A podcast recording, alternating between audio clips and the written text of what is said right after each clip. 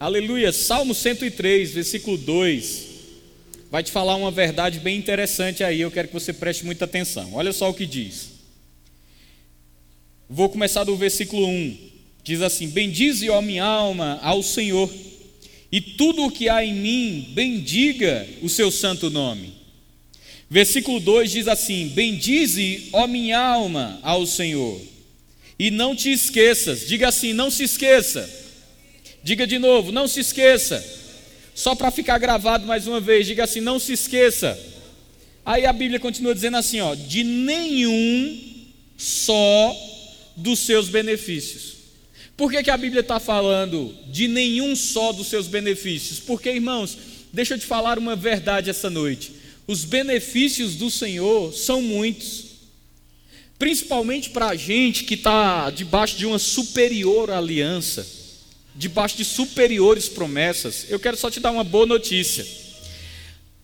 Por todos os ângulos e por todos os lados da sua vida, você é cercado pelas promessas de Deus. Vou repetir: por todos os ângulos, por todos os lados da sua vida, você é cercado por promessas de Deus. E sabe, o Senhor ele traz um convite no Salmo 103, no versículo 2, dizendo: Olha, bendiz, ó minha alma, ao Senhor, e não se esqueça de nenhum só dos seus benefícios. Por que, que Deus está dizendo não se esqueça de nenhum só dos seus benefícios? Porque, irmãos, eu não sei se você já ouviu esse ditado aí fora, mas as pessoas costumam dizer que o brasileiro tem memória curta. Quem já ouviu isso? E eu quero te dizer, hoje o tema do culto, o tema da mensagem é gratidão. Gratidão. Mas deixa eu te dizer, o pior inimigo da gratidão não é a ingratidão. Porque o pior inimigo da gratidão não começa na ingratidão. O pior inimigo da gratidão começa na memória curta. Eu vou te dar um exemplo. Tenta lembrar aí, durante o ano de 2023, de cinco pessoas que feriram você. Perdão, vou nem dizer que eu estou profetizando, porque eu não quero isso para a sua vida nem para mim, amém? Aleluia. Mas tenta lembrar em 2022 aí cinco pessoas que feriram você. Aleluia, você, você não vai fazer muita força, não, irmão. Agora vamos fazer o exercício contrário. Tenta lembrar em 2022 cinco pessoas que foram cruciais a quem você deveria agradecer. Cinco. Talvez você tenha dificuldade de encontrar essas cinco pessoas ou de buscar na memória cinco pessoas que você deveria agradecer esse ano. E eu vou te dizer por quê. Existe outro ditado do mundo, fora o ditado da memória curta, porque o ditado da memória curta diz assim, ó: Brasileiro tem memória curta. E a gente já aprendeu que o pior inimigo da gratidão não é a ingratidão, porque não começa lá. O pior inimigo da gratidão é a memória curta. Por isso que Deus pede para a gente, dizendo assim: lembra-te, bendiz a minha alma ao Senhor, e não se esqueça de nenhum só dos seus benefícios. Deus está dizendo: ei, se você esquecer, ingratidão vai entrar. Quantos estão comigo? Se você esquece, ingratidão entra. Agora vamos lá. Mas por que é mais fácil lembrar de quem nos feriu? Porque o mundo tem outro ditado que não deixa de ser verdade. Que ditado é esse? Quem bate, esquece, mas quem apanha, não esquece, ou sempre lembra. Eu não sei se você nota, irmãos, mas é um paralelo ou, ou, ou algo muito interessante para a gente refletir. A gente tem uma tendência de lembrar de quem nos feriu, porque é natural do ser humano lembrar de quando apanha, é, é natural do ser humano lembrar de quem bate, mas Deus ele tenta despertar na gente o oposto, Ele não tenta nos lembrar de quem bate, sobre quem bate, Ele tenta simplesmente nos ensinar: no que depender de vós, tem de paz com todos os homens. Vou repetir: no que depender de vós, não é do outro, mas no que depender de vós, tem de paz com todos os homens. Então o que é que Deus está dizendo? Ó, no que depender de você, tenha paz. Ou seja, Deus está dizendo, para quem apanhou, eu estou dizendo, esqueça. Libere perdão. Ande em paz. Deixa eu abrir um parênteses. Liberar perdão não é amnésia. Liberar perdão não é esquecer. Liberar perdão é lembrar e não doer. Aleluia. Vou repetir: liberar perdão é lembrar e não doer. Quando você começar a lembrar e não doer mais, você está sarado. Mas enquanto você lembra e dói, eu quero te dizer, você vai ter que exercitar a sua fé, sempre liberando, eu libero perdão. Doeu ainda, eu libero perdão. Doeu ainda, eu libero perdão. Porque quando o mundo traz o ditado dizendo quem bate sempre lembra, eu quero te lembrar que você não está no mundo. Então no reino de Deus é assim: quem apanha sempre esquece. Quem apanha sempre esquece. E você está dizendo isso por quê, pastor? Porque Jesus nos ensinou isso. Se te baterem numa face, oferece a outra. Se pedirem a capa, dê também a túnica. E se te disserem, vamos comigo uma milha, ande duas. Não são palavras minhas, são palavras de Jesus Cristo Nazareno. Porque o mundo nos ensina desde pequeno: quem bate, esquece, quem apanha não esquece, mas Deus nos ensina, no meu reino é diferente. Quem bate é perdoado, e quem apanha libera perdão. Aleluia, aleluia. Agora veja só, o mundo também ensina, como eu falei, que brasileiro tem memória curta. Eu quero te lembrar, você não é brasileiro. Que é isso, pastor? Eu sou brasileiro. Não, você é um cidadão dos céus. A sua pátria não é dessa terra, a sua pátria é celestial. E eu quero te lembrar, irmãos, esqueça esse negócio de memória curta sobre os benefícios que já foram tragos ou trazidos para a sua vida. Porque eu quero te lembrar que nesse ano nós só estamos onde estamos porque pessoas entraram na nossa vida. Mike Murdock, ele fala que uma parte do nosso futuro está inserido na vida de outra pessoa. Sabe o que isso significa? Não andamos sozinhos, não caminhamos sozinhos, não chegamos a lugar nenhum sozinhos, mas quando chegamos lá, é possível que esqueçamos de quem nos levou até lá. Sabe que foi que, sabe qual foi o cuidado de Deus com o povo que ia para a terra prometida? Deus nunca teve cuidado com aquele povo sobre gigante. Deus nunca disse assim, ó, cuidado com o gigante, viu? Nunca. Quem citou os gigantes foi o povo. Deus também nunca diz, cuidado porque as cidades são fortificadas. Nunca. Quem citou as cidades fortificadas foi o povo. O único cuidado de Deus com aquele povo foi: tenha cuidado, tenha cuidado, tenha cuidado, para que quando você entrar na terra que eu te prometi, você não diga o meu braço e a minha força me trouxe até aqui. Porque eu quero te dizer, é mentira, viu? Não foi o seu braço que levou você aonde você está, não foi a sua força que levou você aonde você está, e eu quero te lembrar o que Jesus disse: sem mim você não pode fazer nada, sem Jesus você nem acorda amanhã. Quantos estão entendendo?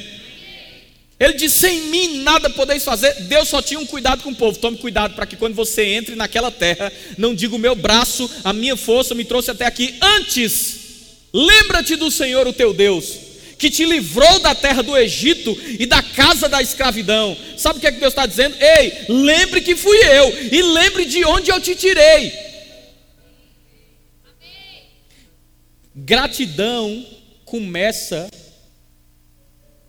da seguinte forma: eu esqueço quem bateu, mas eu sempre vou lembrar de quem me levantou quando eu apanhei. Vou repetir, eu esqueço quem bateu, mas eu sempre vou lembrar de quem me deu a mão, de quem me levantou quando eu apanhei. Isso se chama gratidão. Agora deixa eu te falar uma coisa, irmãos. Gratidão não é um sentimento. Tem gente que diz assim: Eu sou tão grato por Fulano. É mesmo? Então deixa eu te perguntar uma coisa: se você é grato, quantas vezes você ligou para essa pessoa esse ano? Não, mas eu sou grato. Se você é grato, qual foi a oferta que você fez na vida dessa pessoa esse ano? Eu estou dizendo isso, irmãos. Não é para você pegar o meu pix e ofertar na minha vida essa noite, não, viu? Eu estou falando isso para que você reflita sobre o que é gratidão na ótica de Deus. Gratidão na ótica de Deus começa com memória boa. Rapaz, deixa eu te dizer uma coisa. Eu sou grato até hoje por quem me fez chegar aonde eu cheguei no Ministério Verbo da Vida. E eu tenho vida para te falar sobre isso. Eu não estou te falando aqui da boca para fora, não, irmão. O meu pastor, o pastor que me licenciou, o pastor que me ordenou, o pastor que me colocou para dar aula no Rema. E eu digo isso não com soberba, eu não digo isso com orgulho, eu digo para que vocês possam aprender. Porque Paulo disse: O que vocês viram em mim, o que vocês ouviram de mim, isso praticai. E eu estou dizendo não para ser soberbo essa noite, mas está aqui minha esposa, minha testemunha. Até hoje, todo mês, podendo ou não podendo, eu envio uma oferta para ele. Todos os meses, todos os meses, você pode dizer bajulação, eu digo gratidão. O problema é que nossa geração tem mantido uma linha muito fina e eles não sabem mais discernir o que é bajular e o que é honrar alguém. As pessoas não sabem discernir mais o que é bajulação e o que é honrar.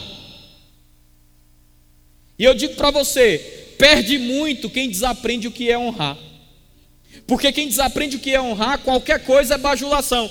Deixa eu te dizer uma coisa: a minha turma do Rema tinha aproximadamente 400 alunos. Eu era zoado muitas vezes porque eu carregava a maleta do meu pastor. Eu carregava o equipamento de câmera do meu pastor. As pessoas diziam para mim, babão, eu não sei onde essas pessoas estão hoje, eu sei aonde eu estou. Não confunda, irmão, bajulação e honra, porque são duas coisas totalmente diferentes. A única coisa que eu quero te lembrar aqui é: Gratidão tem memória longa. Grave essa frase. Vou falar de novo. Gratidão tem memória longa. Você quer ver uma coisa? Eu vou te mostrar que gratidão não é um sentimento. A Bíblia fala que Jesus curou dez leprosos. dez leprosos. Sabe o que foi que aconteceu? A Bíblia diz que nove não voltaram e um voltou. Agora vamos entender o contexto da sociedade. Existiam comunidades de leprosos. Você ficava leproso, leproso, era isolado da sociedade, era isolado da sua família, e você ia procurar a comunidade de leprosos mais próximo, porque o ser humano, mesmo leproso, foi feito para andar em conjunto. Aí o que, é que acontecia? As pessoas estavam ali, vivendo no conjunto de leprosos. Quando Jesus disse àqueles dez, vai se apresentar ao sacerdote, enquanto eles iam, eles iam sendo curados. Agora, imagina comigo, muitos deles, vamos conjecturar aqui, como o irmão Reagan fala, vamos usar a nossa mente criativa em prol da palavra. Muitos deles, dez anos sem ver a mulher. Muitos deles, sei lá, 15 anos sem ver o filho. Você acha que enquanto eles estavam andando e a lepra ia sumindo, você acha que no coração deles tinha ingratidão por Jesus? Meu irmão, eu quero te dizer, em verdade, em verdade eu vos digo, que no coração de nenhum leproso tinha ingratidão. Quando eles viam as, a, a lepra sumindo, eles ficavam felizes, empolgados, animados. E quando eles chegaram aos sacerdotes que viu que a lepra tinha ido embora, eles falaram para si mesmos: Rapaz, eu vou procurar minha mulher, eu vou procurar minha família, eu vou ver o meu filho, que faz tempo que eu não vejo se alguém fosse interrogar um leproso daquele e falasse assim: e aí, você é grato ou não pela vida de Jesus Cristo de Nazaré? E colocasse para ele falar, ele ia dizer assim: meu amigo, eu sou grato pela vida de Jesus, porque foi por causa dele que eu voltei para minha esposa, foi por causa dele que eu voltei para casa. Quantos estão entendendo? Eu sou grato pela vida de Jesus. Agora, vamos entender uma coisa. Para quem perguntava, você é grato? A pessoa dizia, eu sou grato. Mas teve um que voltou. Eu duvido que ele voltou porque não tinha família. Eu duvido que ele voltou porque simplesmente pensou, eu vou voltar. Não! Ele voltou e ele disse para Jesus: Olha, eu vim falar com você que eu estou curado. E Jesus olhou para aquele leproso e Jesus faz uma pergunta que eu acho interessante. Ele diz: Não eram dez?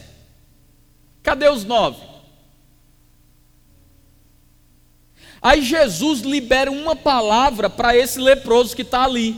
Sabe qual é a palavra que Jesus libera? Quando você pega o texto na linguagem em que foi escrita, na linguagem que foi escrita, Jesus está dizendo assim para aquele leproso: receba restituição completa. Eu não sei se você está entendendo, irmão, mas os nove receberam cura. Isso significa que se eles tinham lepra, foi totalmente limpo, mas se a lepra tinha comido nesses anos uma orelha, eles eram curados, mas sem orelha. Se a lepra tinha comido uma mão, eles eram curados, mas continuava sem mão. Se a lepra tinha comido um olho, ele era curado, mas continuava sem olho. Esse que voltou, Jesus disse: Você não vai receber apenas cura, você vai receber restituição completa.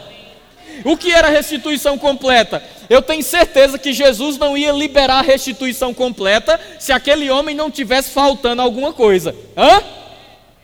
Se aquele homem não tivesse faltando alguma coisa, Jesus não ia liberar a restituição completa. E Jesus disse: Ei, deixa eu te dizer uma coisa, por causa do que você fez, receba a restituição completa. O que Jesus estava querendo nos ensinar é: gratidão não é um sentimento, gratidão não é uma lembrança, gratidão é uma ação correspondente.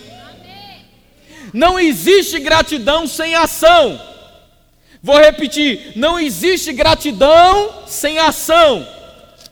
Todo mundo que é grato age à altura da gratidão. Fora disso, meu irmão, eu vou te dizer, você está confundindo sentimento com gratidão.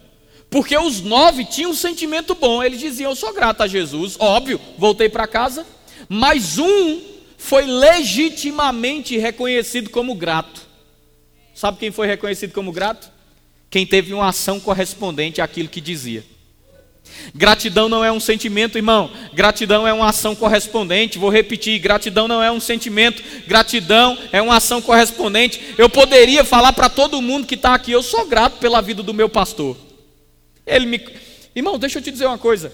Não é comum. Eu estou nesse ministério desde os 14 anos. Eu fui licenciado, colocado em sala de aula com 21 anos. Com 21 anos eu já estava ensinando no rema. Deixa eu te dizer uma coisa: você vai ver no Ministério Verbo da Vida, não é comum, não. Não é comum. Eu estava em sala de aula porque ele olhou para mim e acreditou em mim. Quando ele me deu a ficha do rema para preencher, ele disse assim: daqui um mês eu quero isso preenchido. Irmão, eu cheguei em casa, eu olhei para a ficha e eu disse: eu não sou capaz. E sabe o que foi que eu fiz? Abri uma gaveta, coloquei a ficha dentro, tranquei a gaveta, sentei na minha cama, chorei e disse assim: Deus me perdoe. Eu sei que muita gente queria essa chance, mas eu não acredito que eu consigo passar oito aulas, porque antes era oito, falando sobre o mesmo tema. Pensa, oito aulas. Cada aula era dividida em 50 minutos, 50 minutos. Então, numa aula eu tinha que falar mais de uma hora sobre o tema. Na outra aula, que era um dia depois, eu tinha que falar mais, mais de uma hora sobre o mesmo tema. Eu olhei para mim e eu não me senti capaz. Eu não me senti apto para aquela tarefa. Mas alguém olhou e viu o que eu não via. Alguém olhou e enxergou o que eu não enxergava. E eu digo, não é assim na minha vida apenas, é assim na tua. Alguém já enxergou em você o que você não viu. Aí o que, é que aconteceu? no, faltando uma semana, eu cheguei para ele e disse assim: Ó, aqui, pastor. Ele disse: Cadê a ficha? Eu fiz: eu, eu, não preenchi, não. Ele fez: Não, rapaz, me dá a ficha. Eu fiz: Eu não preenchi, não. Ele fez: Você está de brincadeira. Eu fiz: Não, eu não preenchi. Ele disse: O prazo é até hoje. Como que você me faz isso? Eu fiz: Eu não me acho capaz. E ele viu a sinceridade enquanto eu falava. Eu disse: Eu não me acho capaz de ensinar no rema. Ele fez: Deixa eu te dizer uma coisa. Eu sei que você está falando a verdade, então eu vou te dar mais um mês para você preencher. e se você não preencher essa ficha, eu quero te dizer, eu não vou mais te adular para isso. Eu simplesmente vou deixar que a oportunidade passe por você. Mas ele disse: quando essa oportunidade passar, você vai lembrar que alguém acreditou em você e você não agarrou a chance. Sabe o que foi que eu fiz? Eu fui para casa, eu me arrependi. Eu espalhei todos os livros que eu tinha do irmão Rega na minha cama e eu comecei a preencher o formulário. Mais de 40 folhas. Esse formulário vai para uma coordenação doutrinária, que tem que enxergar aquelas respostas como corretas. Irmão, deixa eu te dizer uma coisa. Eu fiz e eu comecei a dar aula. Os anos se passaram, eu recebo um telefonema e é ele. Você está onde? Eu estou em tal lugar. Ele disse: pegue um voo para Campina Grande em março, porque você vai ser ordenado. Eu era licenciado, ordenado não. Eu não vou te explicar o que é a diferença, porque não convém. Mas o fato é, eu estava chegando no estágio final e ele disse assim: Eu dei o seu nome para a ordenação. Irmão, eu vou te dizer uma coisa. A nota que eu tenho para 2023 é: existe levantamento de peso e nós vamos fazer aqui levantamento de pessoas. Levantamento de pessoas. Acreditando, irmãos, eu não fui chamado para acreditar em quem tem capacidade.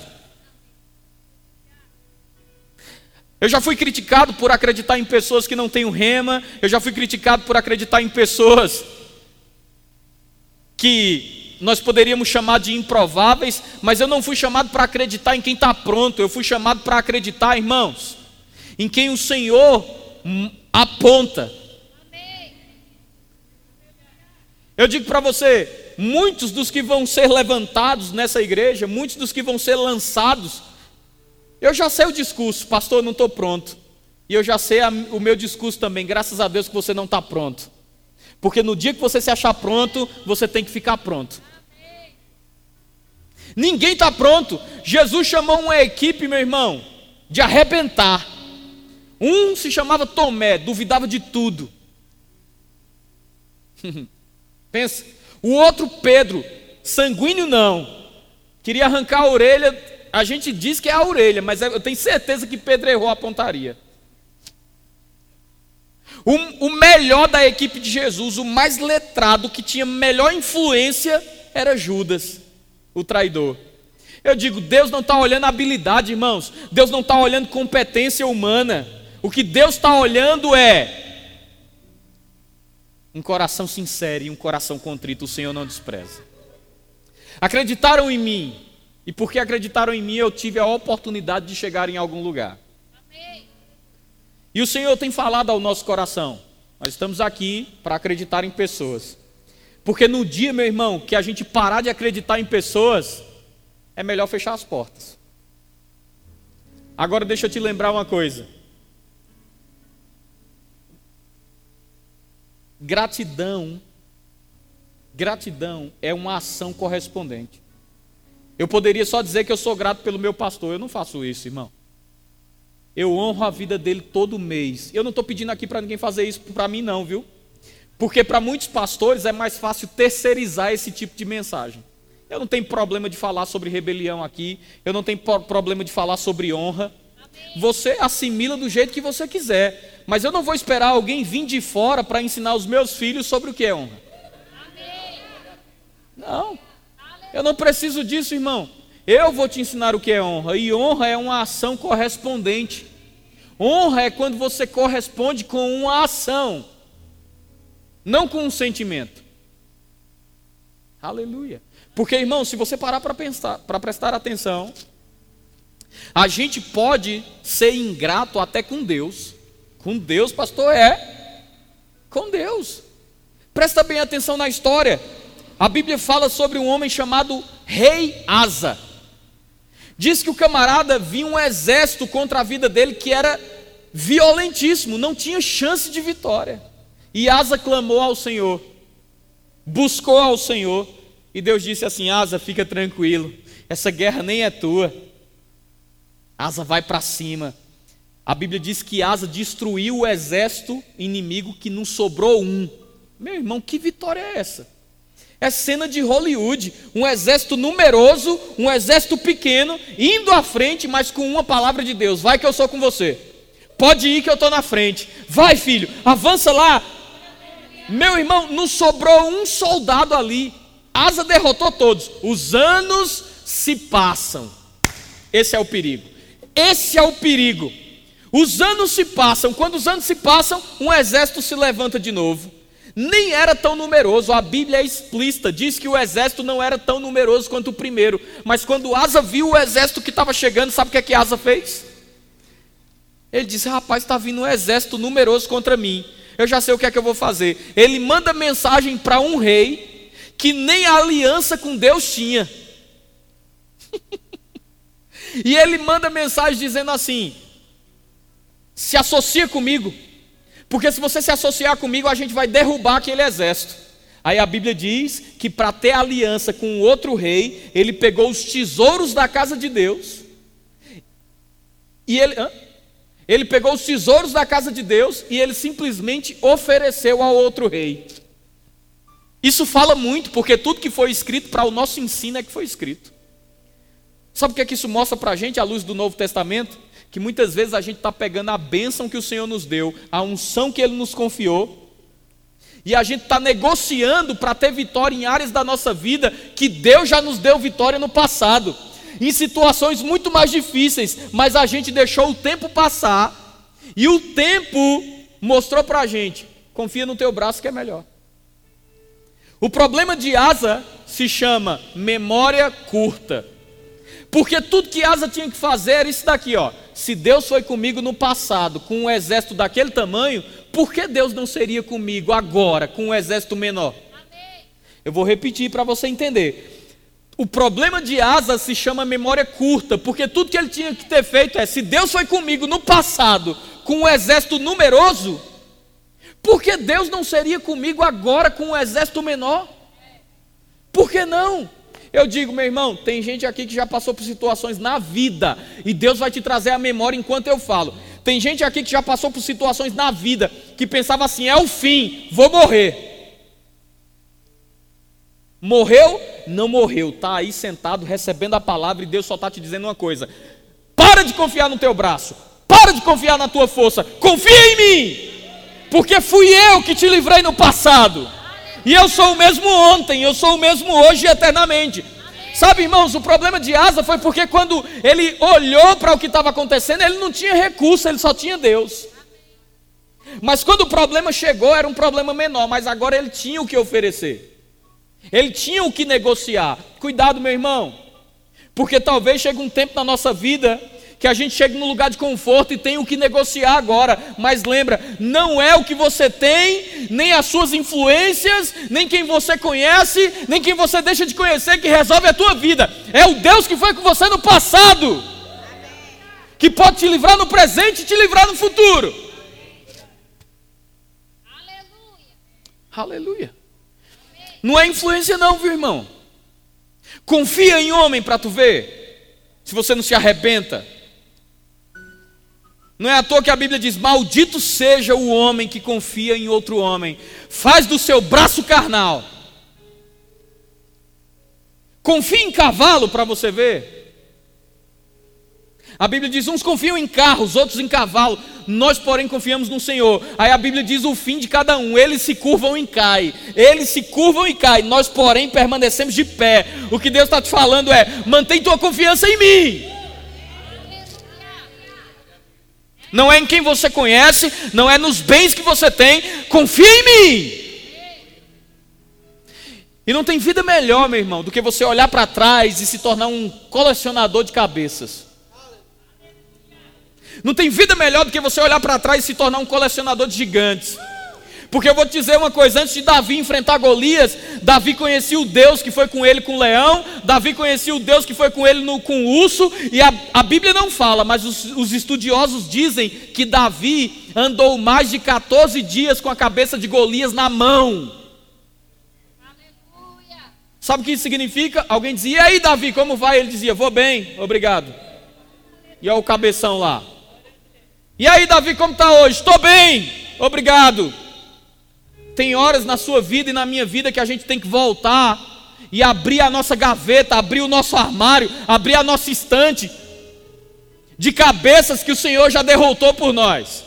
Davi olhou para aquele gigante, meu irmão, e ele disse: Rapaz, com o urso eu não tinha condição de matar o urso, não, mas eu matei. Com o gigante eu não tinha condição de matar, não, mas eu matei. Com esse gigante aí, vai ser a mesma coisa, porque o Senhor é comigo. Ele disse: Acaso sou eu um cão? para você vir contra mim com pau e pedra, ele disse: Ei, você vem contra mim com escudo e lança, eu vou contra você em nome do Senhor dos Exércitos. Meu irmão, eu fico imaginando quando Davi lançou aquela pedra, o Espírito Santo pegou junto, meu amigo. E rapaz, eu vou te dizer uma coisa. A pedra que você tem pode parecer pequena para o tamanho do gigante, mas você não precisa de armas.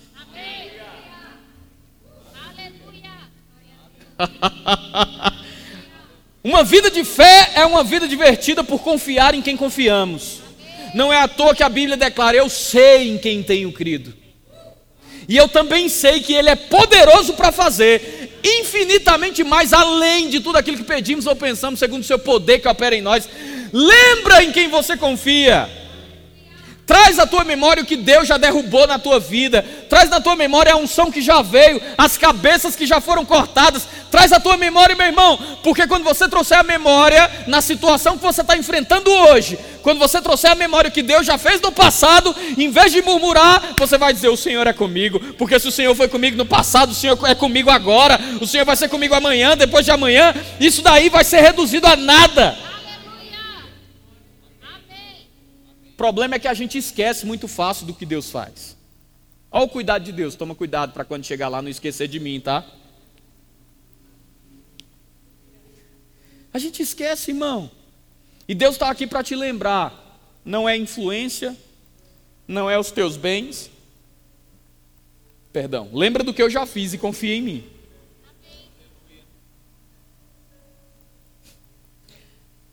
Ah, o rei Asa, infelizmente, chega um nível que ele perde a batalha, né? Por que perde? Porque o, profeta chega para ele e diz um, um, um, dos textos que mais é citado pelos crentes. Todo mundo aqui, eu tenho certeza que conhece esse texto. Diz assim, ó: Os olhos do Senhor. Quem já escutou esse texto aqui? A gente acha bonito, né? Mas olha o que, é que a Bíblia diz: Os olhos do Senhor passeiam por toda a terra. Você pode imaginar Deus, Deus olhando para a terra e dando uma vistoria? A Bíblia diz: os olhos do Senhor passeiam por toda a terra, procurando. Será que Deus te acha essa noite se Ele procurar? A Bíblia diz: os olhos do Senhor passeiam por toda a terra, procurando um coração, um coração que seja totalmente dele. Para quê, pastor? A Bíblia diz: para se mostrar forte. Eita, meu amigo, você não sabe o que é Deus se mostrar forte numa situação, não, meu irmão. Você não sabe o que é Deus intervir numa causa, não. Eu já preguei aqui sobre a mão de Deus. Uma coisa é receber uma ajuda, uma mãozinha para uma mudança. Outra coisa é receber uma ajuda, uma mãozinha para um emprego. Outra coisa é receber uma, a mão de Deus intervindo numa situação. Acabou. Ele é todo poderoso, meu irmão. A Bíblia diz: agindo Deus, quem impedirá? Olha o que Deus diz. Eu acho até, meu irmão, é imponente. Ele diz: agindo eu, quem impedirá? Acaso há algo demasiadamente grande demais para mim? Uau! É o teu Deus, é o meu Deus. Acaso há algo demasiadamente grande demais para mim? Não tem nada que seja grande demais para Deus, não tem impossíveis para Deus. É por isso que eu tenho incentivado a igreja: viva por fé. Confie no Senhor. O homem que confia no Senhor é como uma árvore plantada junto aos ribeiros de água. Vem o calor, vem a sequidão, ele não receia, as folhas dele não murcha e ele ainda dá o seu fruto na estação correta. Ei, meu irmão, não é a estação que tem que dizer o fruto que você vai dar. Ah, se você entendeu o que eu estou pregando nessa noite, não é a estação que tem que dizer o fruto que você vai dar. A estação, o fruto não é determinado pela estação. O fruto não é determinado pela estação. O fruto é determinado por algo chamado confiança. O que me faz confiar no Senhor? Experiência. Experiência. Ninguém confia em ninguém sem uma experiência. Você diz para alguém: vou te pagar tal dia. Experiência. Você diz para alguém, vou chegar a tal hora. Experiência. Ninguém confia em ninguém, meu irmão, sem experiência. Olha para a tua vida lá para trás. Para só um pouquinho e pensa. Agora, responda para você mesmo a pergunta: quantas vezes Deus falhou com você?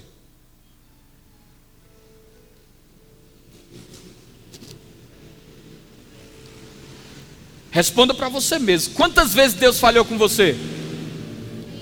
Deixa eu te fazer outra pergunta: quantas vezes Deus te abandonou? Por que você acha que essa vai ser a primeira?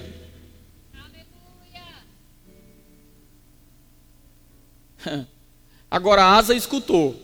Os olhos do Senhor passeiam por toda a terra procurando um coração que seja totalmente seu para se mostrar forte para com ele. Mas você, Asa, procedeu como um tolo. Sabe como foi que Asa terminou? Trancado, doente e morreu. Por quê? Porque não confiou no Senhor, irmão. Porque não trouxe à memória aquele que agiu no passado e foi grato por isso e agiu à altura. Porque eu já te ensinei, gratidão é uma ação Vamos lá? Deixa eu só te ensinar mais uma coisa. A Bíblia fala sobre um sacerdote chamado Eli. A Bíblia diz que ele tinha dois filhos, e a Bíblia diz que ele portava a arca de Deus. Não é assim? A arca continha a presença. Você sabia que quando o povo ia para a guerra, aí o povo levava a arca? E o que, é que acontecia quando a arca ia junto? Diga, vitória. Toda vez que o povo levava a arca, era vitória. Quando eles voltavam da guerra, o que é que eles faziam? Jogava a arca para lá. E deixava a arca lá jogada, empoeirada. Ei, eu estou te falando. Não, presta atenção.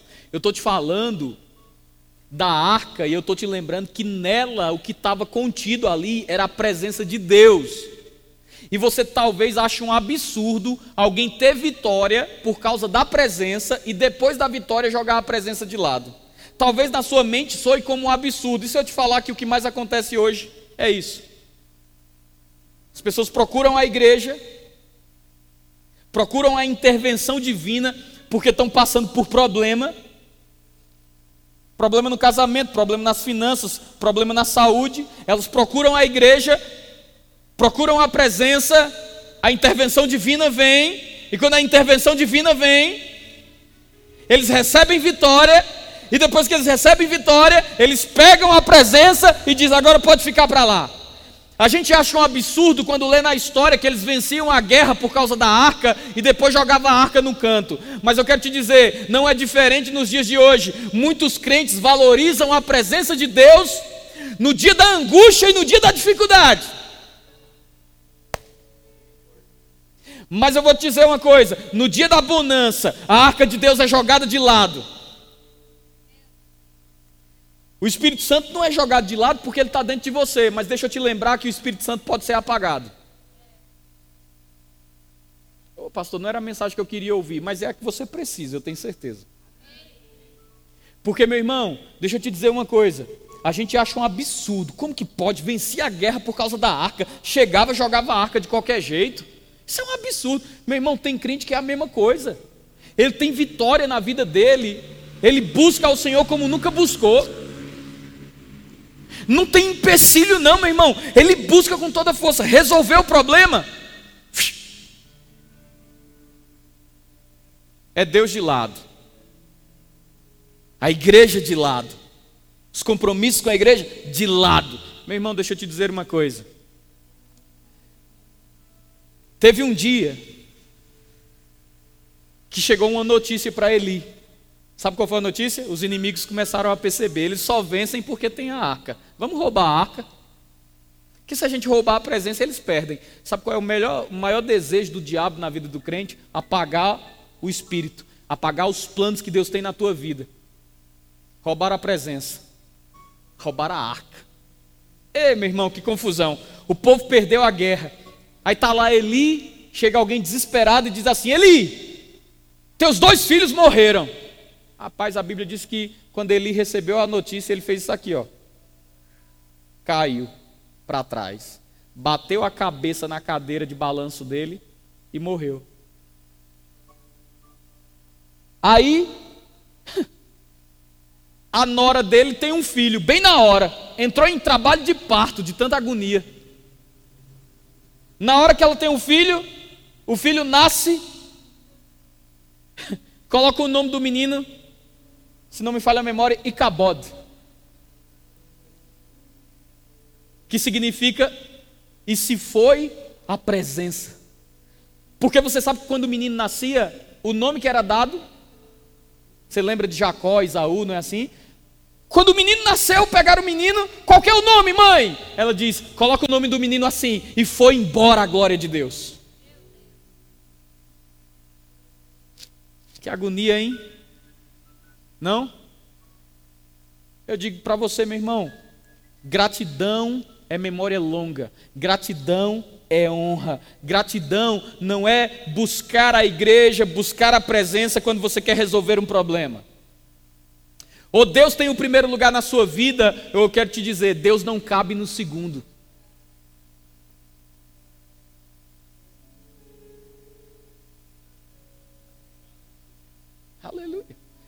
É, eu sei, pode ser um sermão que desagrade. Mas, meu irmão, eu vou prestar conta da vida de cada um que está aqui. E eu digo para você, eu não tenho medo de pregar o que Deus me manda pregar, não. Aleluia. Aleluia. A gente tem que aprender, meu irmão, a ser grato ao Senhor por todos os seus benefícios. Salmo 103, versículo 2, foi o que eu comecei lendo. Bendiz a minha alma ao Senhor e não te esqueça de nenhum só dos seus benefícios. Agora, pior do que só buscar a Deus quando precisa, que isso não é gratidão, diga, isso não é gratidão.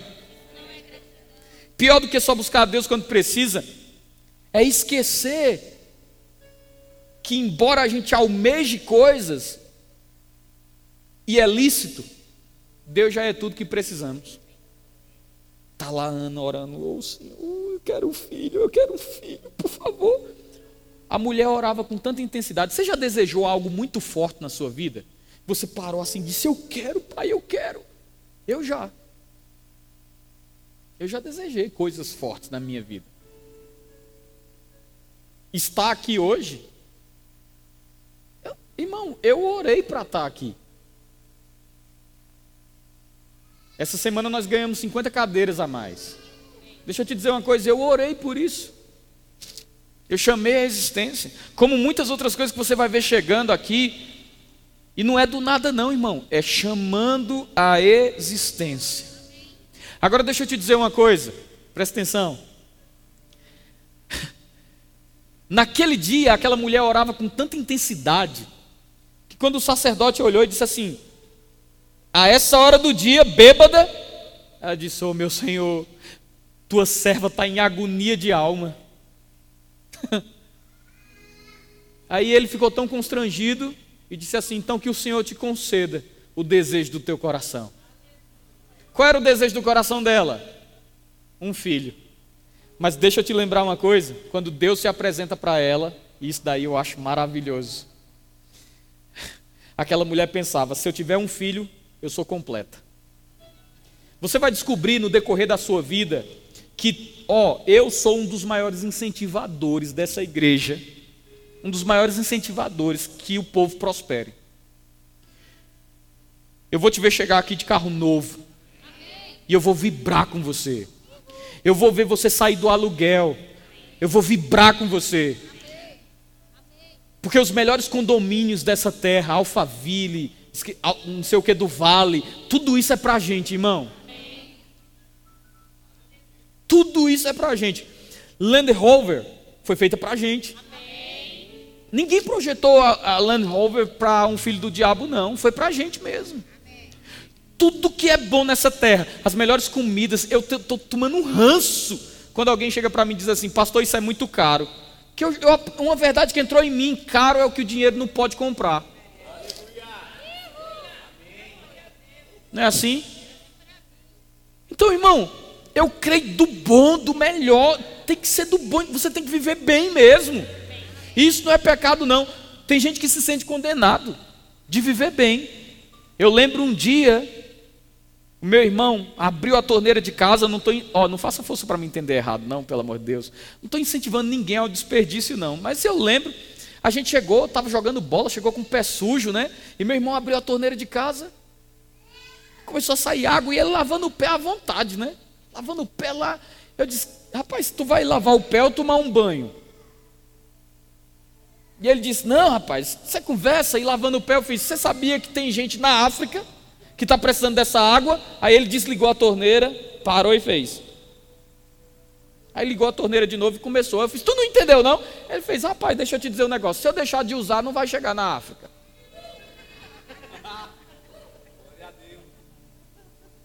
Alguém, pelo amor de Deus, alguém entendeu? Ele disse: se eu deixar de usar, não vai chegar na África, não. Eu só vou estar conivente com a miséria que eles vivem. Mas Deus não traçou isso para eles nem para mim. Mas já que chegou para mim, eu vou usufruir. Agora pensa comigo. Eu sou o maior incentivador que você prospere. Que todo mundo aqui prospere. Gente, gente, eu não estou brincando, não. A gente já tem visto tanta coisa. Eu tenho tanto testemunho gente que foi promovida, gente que. Rapaz, muita coisa. Como eu disse, a mulher saiu para. A irmã aqui saiu para comprar um queijo, voltou com um carro. Essa semana ela completou para mim, pastor, só para comprar. Eu comprei o queijo também. Eu fiz, glória a Deus. Amém? Que bênção, né? Mas, irmão, eu sou o maior incentivador, sabe? Que as pessoas avancem, prosperem, é bênção. Você sabia que se você prospera, a igreja prospera? E sabia que o melhor momento para prosperar é um momento como esse. Que se a igreja está precisando de coisas, Deus tem que usar alguém para que essas coisas cheguem. Aí quem que ele usa? Quem está disposto a prosperar para abençoar. Amém? Agora, eu sou o maior incentivador, mas eu fico pensando na vida de Ana. Ela queria um filho de todo jeito. Aí antes do filho chegar, Deus chega para Ana e diz assim: Ana, pergunta, a enquete de Deus para Ana. Disse assim: Ana, eu sou melhor para você do que um filho? Ela parou e lembra: Deus nunca pergunta algo para tomar de você, Deus pergunta para te localizar. Ela parou, pensou e fez: Senhor, você é melhor para mim do que um. Aí Deus aumenta. Ele faz: Ana, eu sou melhor para você do que dois? Ela disse assim: Senhor, do que dois você ainda seria melhor. Aí Deus diz: Ana, eu sou melhor para você do que três filhos? E ela diz: Senhor, é sim. Deus finaliza assim: Ana, o que é melhor? Dez filhos ou eu? Ana para, conjectura e faz: Você é melhor do que dez. Ele diz: Fica tranquila. Agora que você já sabe o que te preenche, eu vou te dar um. Todas as vezes que você entender o que te preenche, Deus vai te dar o que você pensava que te preenchia. Eu vou repetir. Todas as vezes que você entender o que realmente te preenche, Deus vai estar disposto a te dar o que você pensava que te preenchia. Porque no decorrer da história você vai notar que um carro novo é só um carro novo. Você fica empolgado com ele, três meses. Ainda tem aquele cheiro de plástico maravilhoso. Você fica empolgado com ele. Três meses. Casa nova, top. Todo mundo que entra, você quer mostrar cômodo por cômodo. Quem me vê assim falando pensa que eu já estou com a minha casa nova, né? É não, irmão, é só minha imaginação criativa. Mas você quer mostrar cômodo por cômodo. Mas eu digo para você, não vai durar muito a empolgação, não. Vai passar. Você já notou? Tinha um iPhone 10. Comprei o 10, lançaram o 11. Não deu nem tempo para você ficar feliz, lançou o 11. Eu comprei o 11, lançaram o 12. Não deu nem tempo de ficar feliz com o 11, lançaram o 12. Parou em qual? Quando você estiver feliz com o 14, vão lançar o 15. E sabe o que, é que você vai fazer? Você vai juntar dinheiro para comprar o 15. E quando você comprar o 15, vão lançar o 16. Entenda, é um ciclo que não acaba.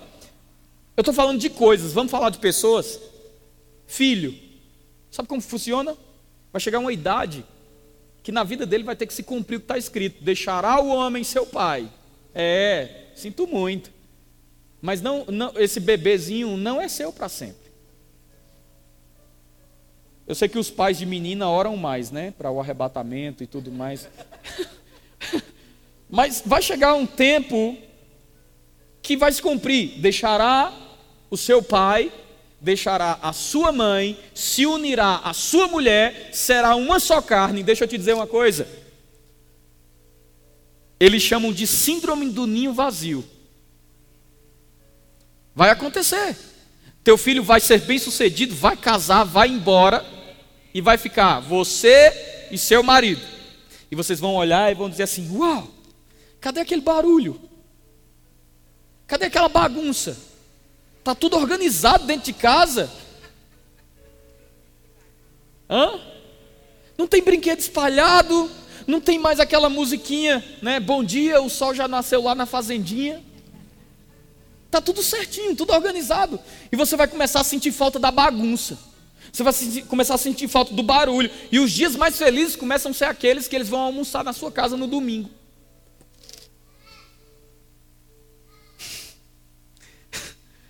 E, e deixa eu te dizer uma coisa. Você vai notar que quando os filhos vão embora, aquilo que você achava que te preenchia não te preenche. O ser humano tem um vazio do tamanho de Deus. E só Deus pode preencher. Agora tem uma coisa: qual é a coisa boa? Quando você entender que aquilo que você coloca de lado é a única coisa que pode dar sentido à tua vida, sentido às tuas manhãs, sentido ao teu entardecer, sentido ao teu anoitecer, é aquilo que pode te fazer acordar e se sentir vivo, se sentir vibrante e dizer para você mesmo: eu não, eu não estou aqui sobrevivendo, eu existo, eu tenho um propósito, eu tenho um senso, eu tenho um destino, eu tenho uma eternidade, eu tenho um Senhor, eu tenho um Deus, eu vou passar a eternidade com Ele, a minha vida é dele, eu não pertenço mais a mim mesmo, tudo que eu sou é de Jesus, é tudo sobre Jesus, é tudo para Ele. A Bíblia diz: porque dele, por Ele, para Ele são todas as coisas. Quando a gente entende que é Ele que nos preenche, o sentido da vida volta. Meu irmão, entenda uma coisa: eu sei o que é depressão. Depressão é você quebrar por dentro. Depressão é alguém quebrar por dentro. Se você vê alguém quebrando, tem um braço quebrado, e a pessoa quer pegar o copo, você até ajuda, não deixa que eu pego. Por quê? Porque quando a fratura é por fora, ninguém acha frescura. Quando a fratura é por fora, todo mundo quer ajudar. Porque enxerga visivelmente ali a debilidade daquela pessoa.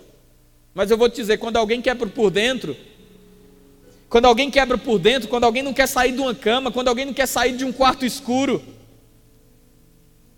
aí, meu irmão, eu vou te dizer, só existe um que pode trazer sentido de volta. Só existe um que pode colocar essa pessoa para vibrar de novo, para ter brilho no olho, para ter alegria na vida. Se chama Jesus. Os psicólogos falam que o homem ele pode passar por uma crise chamada de ventre materno. Sabe que crise é essa? Eles dizem que o ventre materno é um lugar escuro, aconchegante e livre de ruídos. E é mesmo. E ele diz que o feto, enquanto está no ventre, ele está ali numa posição fetal, onde ele abraça os próprios joelhos. Não é assim?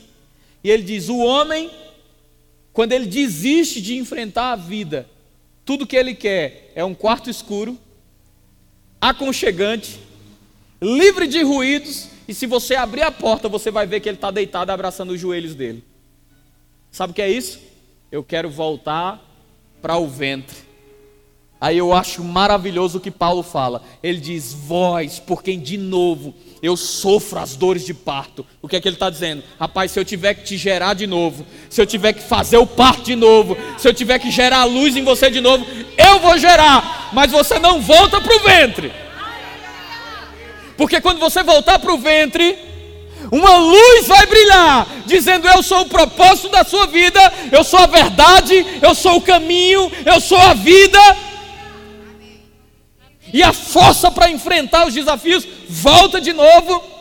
A força para olhar de frente os desafios volta de novo, por quê? Porque, meu irmão, tem um momento que ele começa a te lembrar: lembra, eu fui com você nessa situação, você é mesmo. Lembra, eu fui com você nessa situação, você é mesmo. Lembra essa? Ah, Senhor, você estava comigo nessa, e ele vai dizer: eu estava com você em todas, porque mesmo que uma mãe se esqueça do filho que mama, eu não vou me esquecer de você, meu irmão. Deixa eu te dizer uma coisa: o pai pode esquecer do filho mamando.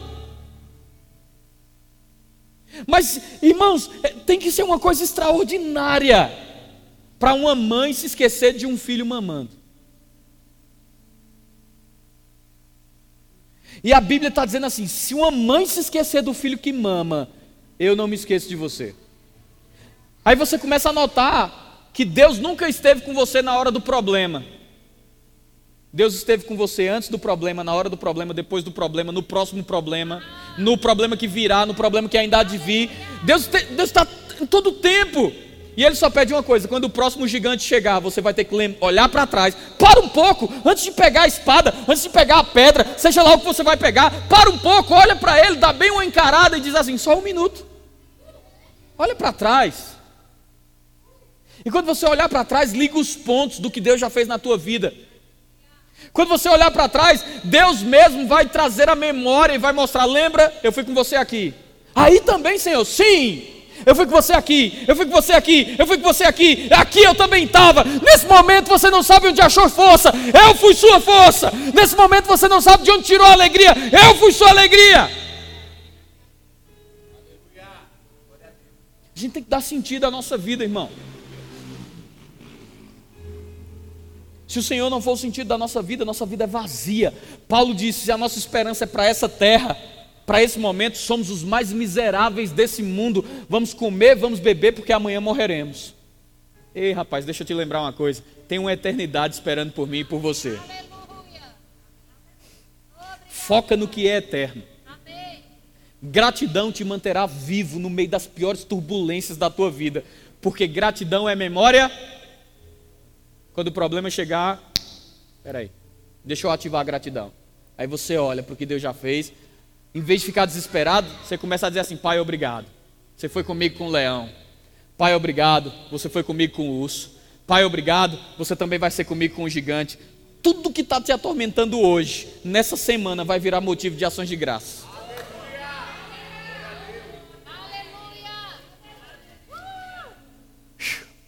Vou repetir tudo que está te atormentando essa semana, em vez de sair murmuração da sua boca, vai virar motivo de ações de graça.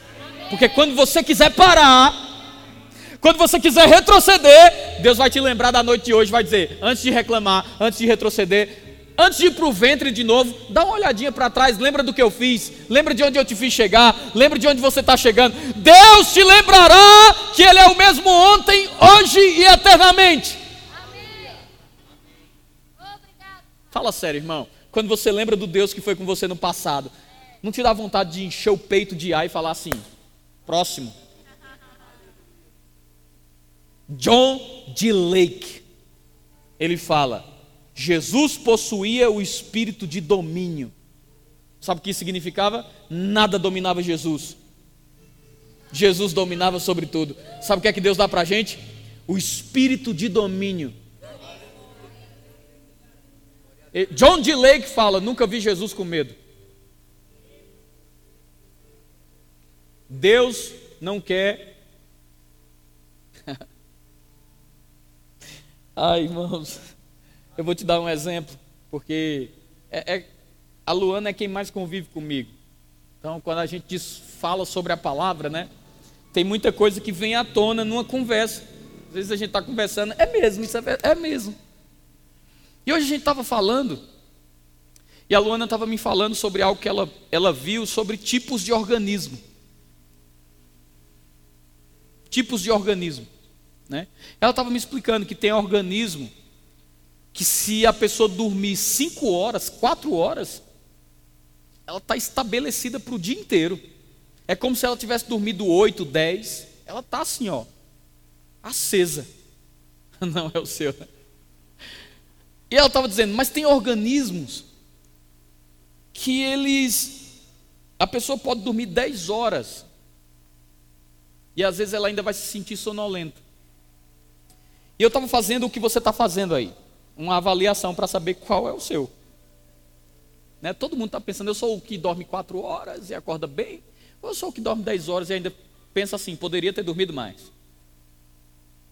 E na hora que eu estava pensando, eu estava fazendo essa reflexão também. Estava sentado na cama e eu estava pensando assim: qual que é o meu, hein? Acho que o meu é o de 10 horas, hein? Confessar os vossos pecados uns aos outros para que sejais perdoados, não é assim?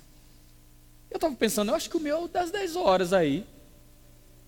Aí quando eu pensei isso, Deus disse assim, bem no meu íntimo: já levou aquela puxada de orelha do Espírito Santo?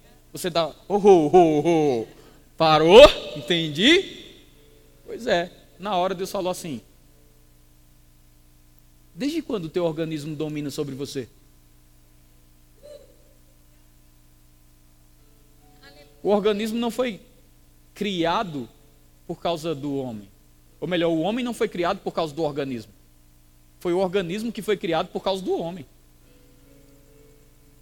Não foi o sábado que foi criado, o homem não foi criado para o sábado, foi o sábado que foi criado para o homem. Eu quero te dizer, a regra é a mesma. Não foi o organismo, não foi o homem que foi criado para o organismo, o organismo foi criado para o homem. Então quem tem que dominar sobre quem? E Deus falou comigo na hora: desde quando teu organismo tem que dominar sobre você?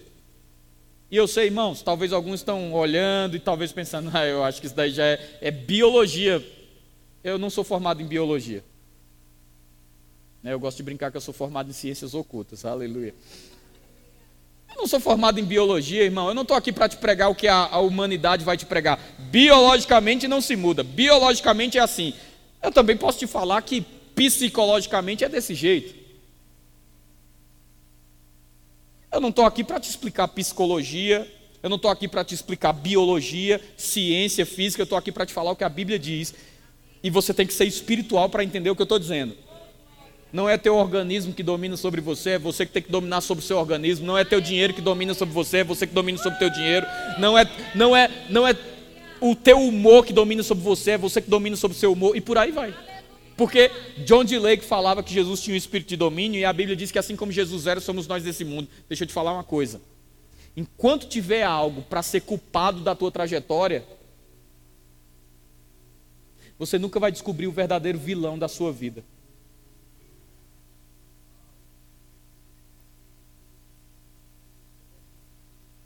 Enquanto tiver algo para ser culpado da sua trajetória, você nunca vai descobrir o verdadeiro vilão da sua vida. E eu quero te dizer: se você quiser descobrir o verdadeiro vilão da sua vida, abra a sua casa hoje e procure o espelho mais próximo. Que isso, pastor? Misericórdia. Pois é, também acho.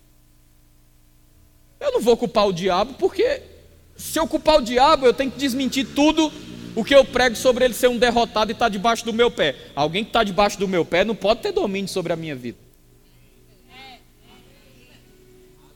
O problema é que a gente tem a gente o diabo se tornou o culpado de estimação para as desculpas que nós não queremos resolver na nossa vida. É o que, é que a gente faz? Culpa do diabo. Será mesmo? Que eu aprendi que o diabo está debaixo dos nossos pés. Sim, eu não estou negando que o diabo traz ciladas, traz astúcias, mas a Bíblia diz que sobre todas as coisas, e sobre todas as coisas significa todas as coisas. Nós somos mais do que vencedores, irmãos. Mais do que vencedores. Eu também não posso colocar a culpa no outro.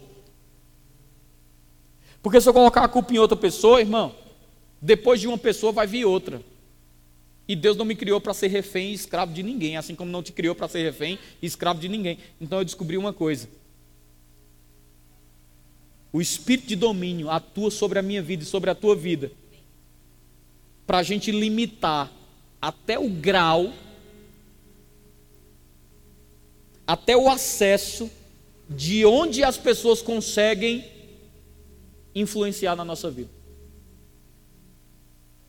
Você pode decidir se alguém te irrita ou não. Acredite se quiser. Você pode decidir se alguém te incomoda ou não. Mas, mas, mas, não tem mais. Não tem mais. Se você decidir não me incomodo mais, acabou. É como, não, eu não sei se você entende, você é senhor das suas emoções. Tá falando, não me incomodo mais. Eu desliguei da tomada. Mas, não, não, no dia que você começa, irmãos, eu não estou dizendo que é fácil. Eu, eu garanto para você uma coisa: quando você começar a aprender a exercer domínio sobre a tua paz, os melhores dias da sua vida vão acompanhar você. Sabe o que é ser senhor da sua paz? Tem uma frase que eu falei tanto, tanto, tanto, tanto, tanto, tanto, durante um tempo da minha vida, que eu tive que parar de falar um pouco ela para ela fazer sentido de volta. O diabo vinha e eu dizia: Eu não me preocupo. Mas não me preocupo. Você já foi grosso com alguém? Todo mundo aqui já foi, né? Eu também. Deixa eu te dizer uma coisa. Você tem que aprender a ser grosso com o diabo. Problema é que a gente trata o diabo melhor do que ele merece. Mas e se não me preocupo, não me interessa, cale a boca.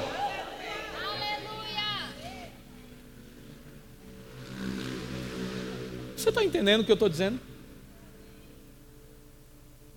Irmãos, se você não aprender a ser senhor da sua paz, eu quero te dizer uma coisa: o diabo vai deixar você doente, o diabo vai fazer você morrer cedo. E os melhores dias da sua vida vão passar desapercebidos em momentos minuciosos que deveriam ter a sua total atenção e você deixou passar desapercebido. Como o primeiro passo do teu filho, a primeira palavra que ele falou, ou qualquer coisa desse tipo que faz sentido para alguém que você ama e você deixou passar desapercebido porque você estava ocupado, prestando atenção demais em coisas que eram passageiras e você nem notava, porque todo problema que surgiu na tua vida, inclusive dos mês, o do mês passado, nenhum deles te matou. Que é a boa notícia, os futuros também não vão te matar. Desfruto da jornada, meu irmão. Desfruto do caminho. Todos nós somos aqui estrangeiros e peregrinos. Desfrute da jornada, viu? Desfrute do caminho. Desfrute. Chegue em casa hoje, sem reclamar de nada. Aleluia. Abra o teu guarda-roupa, está chegando no final de ano. Não tem, ah, com que roupa eu vou para. Não importa. Pega a que tiver lá, o importante é que você está bem, que você está vivo. Aprende a curtir a jornada, porque tem muita gente que vai perder o final de ano nesses dias. Vai passar o final de ano amargurado, porque está tá dizendo para si mesmo: olha só, nem roupa eu tenho. Para com isso. Para com isso. O importante é que você está bem, que você está vivo. Seja grato. Gratidão vai atrair, atrair a atenção. Eu não digo a atenção porque os olhos deles estão sempre sobre nós, mas a, a gratidão vai começar a atrair milagres que você nem imagina. A gratidão é como um imã. Quanto mais grato você é pelo que tem, eu não estou dizendo que você não tem que almejar algo melhor, mas quanto mais grato você é pelo que você já tem, pelo que já está na sua mão, irmãos, o reino do Espírito é como perfume. Escuta o que eu estou dizendo: o reino do Espírito é como um perfume. Quando você começa, Pai, muito obrigado. Muito obrigado, Senhor. Obrigado, sabe, eu tenho saúde, eu posso andar, eu posso ver. Quer que eu mostre que você é rico? Vou te mostrar agora. Você sabe quanto custa?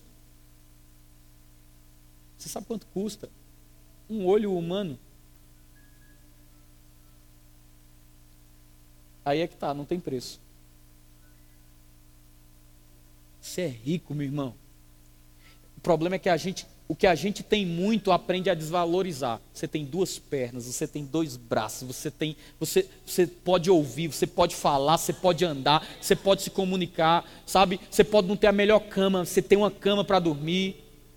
Seja grato pelas pequenas coisas, as grandes virão, curta a jornada, do que, é que adianta as grandes coisas chegarem, meu irmão, e você notar, chegou, pronto, você vai descobrir que vai perder a. Seja grato pelas minúcias. Quando você acordar amanhã, seja grato. Quando você for dormir essa noite, seja grato. Sabe? Olhe para, sabe, meu irmão, eu te desafio, você tem que aprender a ser grato pelas pessoas. Seja, deixa o Espírito Santo te lembrar pessoas que são importantes na sua vida, mesmo que tenha sido no passado. Sabe, tem gente que tenho gratidão eterna. A pessoa que pagou meu rema, eu cito ela em todas as ministrações, eu sou grato pela vida dela. Eu nunca vou me esquecer, meu irmão, eu fiz o rema por causa de alguém que disse assim: eu vou pagar dois anos para você. Seja grato por quem te convidou para ir para a igreja. Seja grato por alguém que plantou a palavra na sua vida. Seja grato por alguém que um dia te mandou uma mensagem perguntando se você está bem. Seja grato, meu irmão. Seja grato pelas minúcias, pelas pequenas coisas. Quanto mais grato você for, mais você vai começar a cheirar gratidão no reino do Espírito. E sabe de uma coisa? Deus ama um coração grato. Presta atenção. A caminhada no deserto era para durar quantos dias? Todo mundo diz 40, mas deixa eu te dizer uma coisa: o fato é que a caminhada no deserto deveria durar 11 dias. Não, pastor, é 40. Não, é 11. A questão é que Deus sabia que se o povo passasse pelo caminho de 11 dias, presta atenção, eu só vou falar uma vez. Se o povo passasse pelo caminho de 11 dias, o povo ia passar no meio de uma guerra. E vendo a guerra, a Bíblia diz que o povo ia desanimar. Eita, olha a guerra, meu Deus. Aí desanimava. Aí Deus disse assim: para o povo não desanimar, eu vou alterar a trajetória deles para uma caminhada de 40. Tem coisas que estão demorando na tua perspectiva.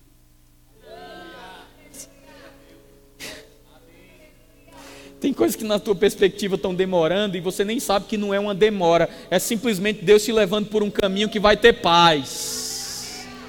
Ele fazendo assim, ó, faz o seguinte, em vez de te levar por esse caminho que é mais curto, mas que você vai desanimar no meio dele, eu vou te levar por um mais longo, mas que você vai aprender muita coisa. Sabe, você vai ter muita experiência comigo. Vai ter nuvem de dia, vai ter coluna de fogo de noite. Tua roupa não diminui, tua roupa fica intacta. Aí, o que, que acontece? O povo começou a fazer o quê? Em vez de desfrutar da jornada que era mais longa, mas era mais prazerosa, porque não ia passar no meio da guerra, o povo começou a fazer isso aqui, ó.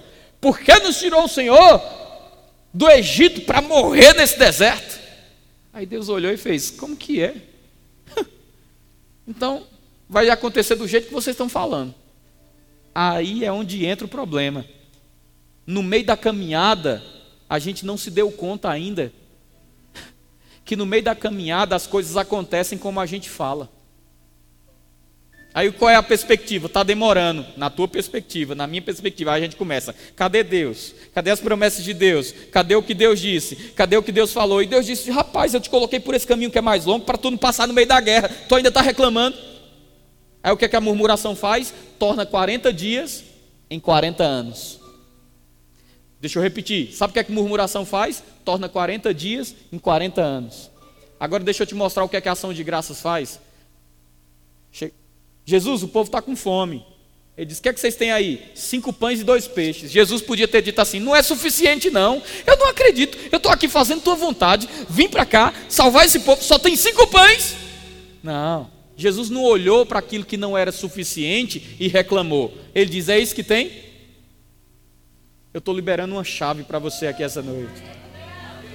Não é sobre o que tem ou deixa de ter não é onde você já chegou ou aonde você quer chegar, é sobre ser grato. Jesus pegou aquilo dali e disse assim: é o que tem? É o que tem? Pai, graças te dou, porque tu sempre me ouves. Você me ouviu lá, você me ouviu lá também, lá também você me ouviu. Graças te dou, porque tu sempre me ouves. Olhou, Tá a mesma coisa, não tem problema não, distribui. Aí o que, é que aconteceu? Pode pegar, pode pegar. Aí o povo pegava. Mais, pega, mais, pega, mais, mais. Sabe qual é o resultado? Num paralelo para fechar essa ministração, murmuração torna 40 dias em 40 anos. Ações de graças torna cinco pães e dois peixinhos, algo suficiente para alimentar uma multidão e sobrar onze cestos cheios. Aleluia. Eu sinceramente espero que você tenha sido abençoado por essa palavra. E eu quero te dizer uma coisa: 2023 será o melhor ano da sua vida. 2023, eu quero te dizer, o diabo não vai conseguir fazer você murmurar, porque quando você for abrir a boca para reclamar do que não tem, do que ainda não chegou, do... Deus vai dizer: agradece. Aí você vai começar, Pai, graças te dou, graças te dou, graças te dou. Você vai começar a cheirar tão bem no reino do Espírito, que as coisas vão começar a fazer assim, ó. Só chegando, só chegando, só chegando. Quanto mais grato você fica, mais coisa boa chega. Quanto mais grato você fica, mais coisa boa chega. Quanto mais grato você fica, mais coisa boa acontece. Experimenta para você ver. Aleluia. Pai, em nome de Jesus, nós queremos te render graças.